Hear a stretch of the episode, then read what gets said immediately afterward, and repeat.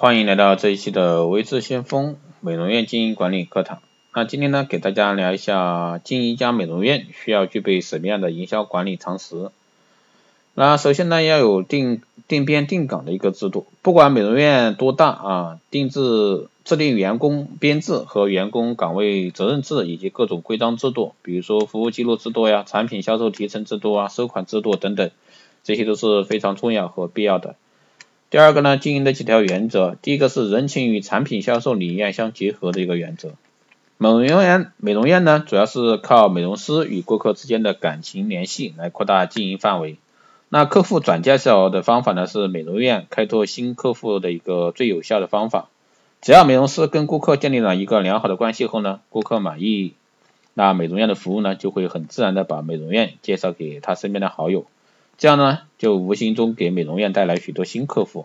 市场呢，给人的感觉是无情的，生意归生意，而人情呢，给人的感觉是温馨惬意的。如果说把人情与市场结相结合，做人情生意，那么生意呢，自然而然会越做越好。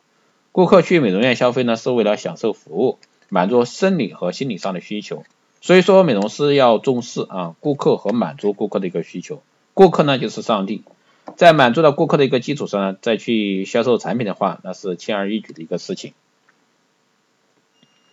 第二个呢，是要有小美容院啊大作为的原则。美容院的大小呢，并不是说直接影响美容院业绩的最重要因素。麻雀虽小，五脏俱全。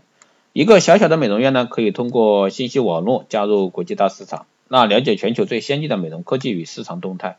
只要抓住机遇啊，小美容院呢也可以站在科技的前沿，特别是现在的一些工作室啊，光电医美这一块，抢占高科技带来的一个巨大回报。只有美容院经营管理啊合理、科学上科学啊，经营管理合理科学，加上一个人才以及最新市场的信息啊，小美容院呢也可以在激烈的竞争中脱颖而出，成就大事业。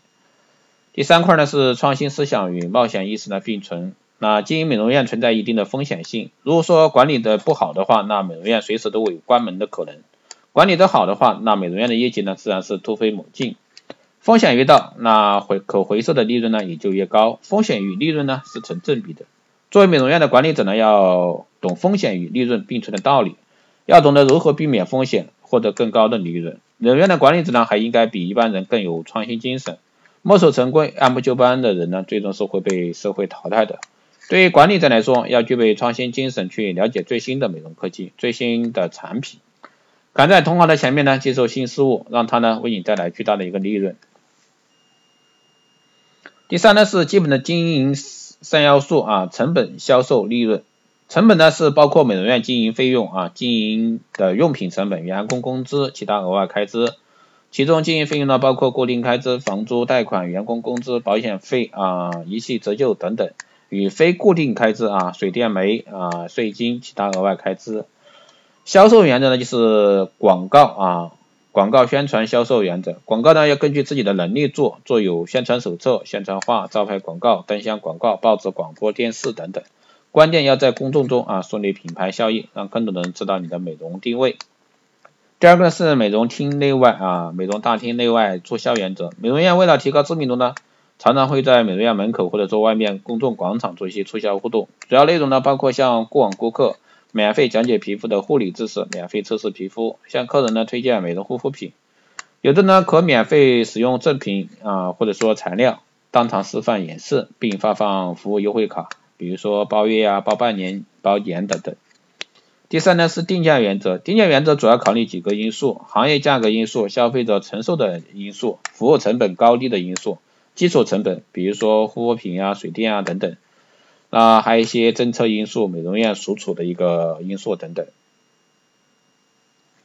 美容产品的成本控制原则，成本控制呢包括控制产品存货量啊，减少浪费和消耗，实行产品的使用登记制等等。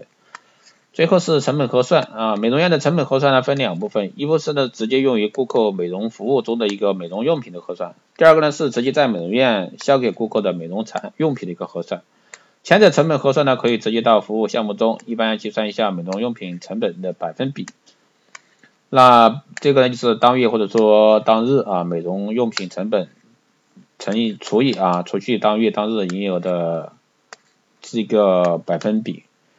后者呢，售价是则用公式啊。这个其实关于成本这一块的话有很多，那大家如果说真的想把一家店经营好，那真的是需要下很大的功夫。